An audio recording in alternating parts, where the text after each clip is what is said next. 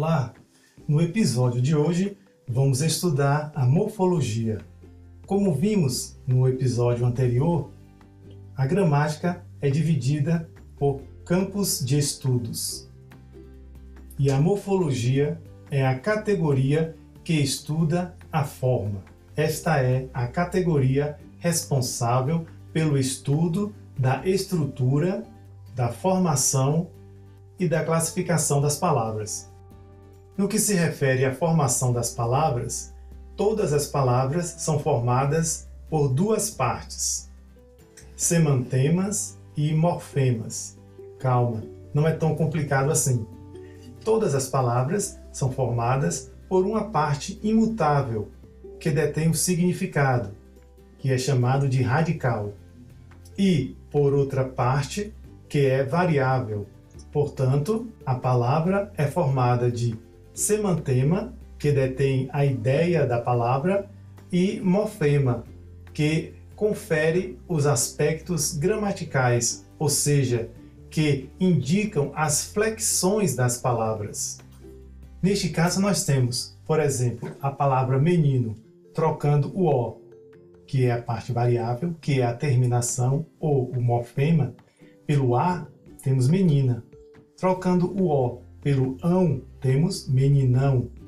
Então, variação em gênero, número e grau. Além desses aspectos gramaticais, essas terminações podem indicar muito mais flexões, como no caso do verbo, que é a palavra mais flexionada da língua portuguesa. Então, as terminações dos verbos podem indicar o modo da ação, se realmente aconteceu a ação, se há uma dúvida, o tempo da ação, se foi no presente, no passado ou no futuro, o número, se foi no singular ou no plural, a pessoa, se foi a primeira, a segunda ou a terceira pessoa do discurso. Então, pessoal, os aspectos gramaticais serão revelados a partir dos morfemas, ou seja, a partir das terminações das palavras, que é a parte variável da mesma. Quando nos referimos à classe das palavras, esta é uma preocupação que vem de muitos anos. Essa preocupação já era encontrada nos filósofos gregos, Platão e Aristóteles já definiam que os nomes e os verbos são as principais partes do discurso. Elas eram a essência de todas as proposições, ou seja, de todas as frases, de todas as afirmações.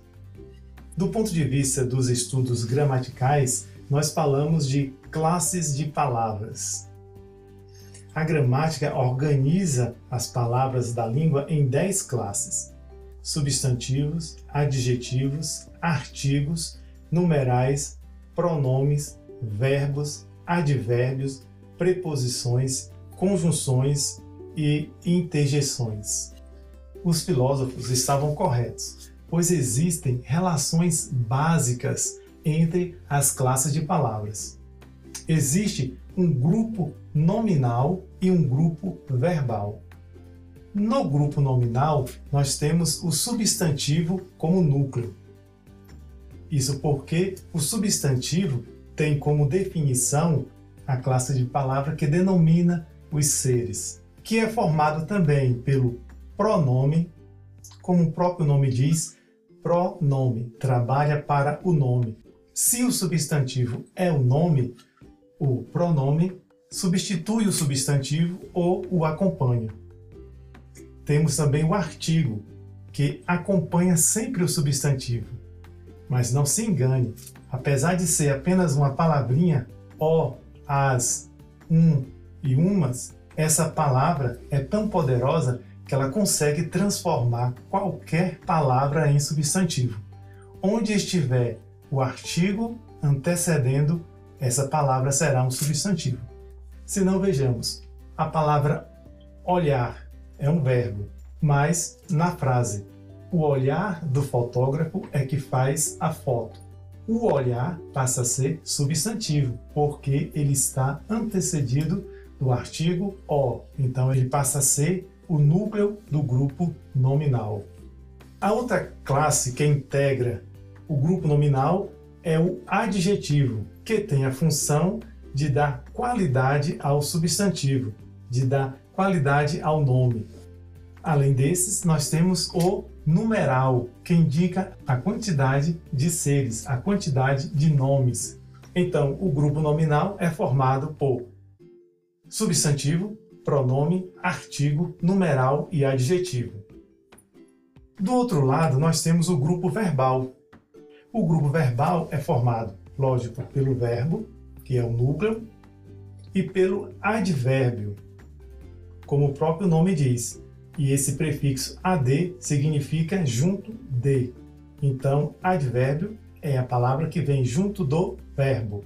E ele vem indicando a circunstância do verbo, as circunstâncias em que ocorre a ação verbal.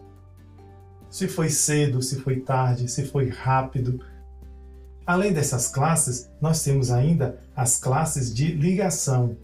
Então, nós temos a preposição, que liga palavras, e a conjunção, que liga palavras ou frases e orações.